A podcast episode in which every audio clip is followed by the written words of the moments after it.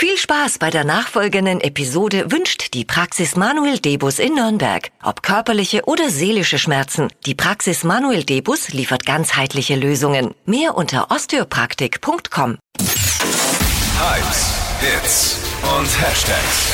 Flo Kerschner Show Trend Update. Ja, das Internet ist eine ganz eigene Welt und im Netz gibt's immer wieder super witzige, komische Trends auch und man fragt sich, woher kommt das? Und genau äh, das ist bei diesem Trend der Fall. Die Duschorange, dieser Hashtag trendet gerade im Netz und man stellt sich ja irgendwie erstmal was vor, was man unter der Dusche sich auf die Haut schmieren kann oder so. Aber nein, es geht darum, eine richtige Orange mit in die Dusche zu nehmen und die Orange dann während dem Duschen zu essen. Denn dann soll die Orange noch viel besser schmecken und in der Dusche riecht alles nach dieser Orange. Und das machen gerade ganz viele Leute nach im Netz. Also ich finde es gut, weil eine Orange macht ja auch sehr viel Sauerei beim Essen.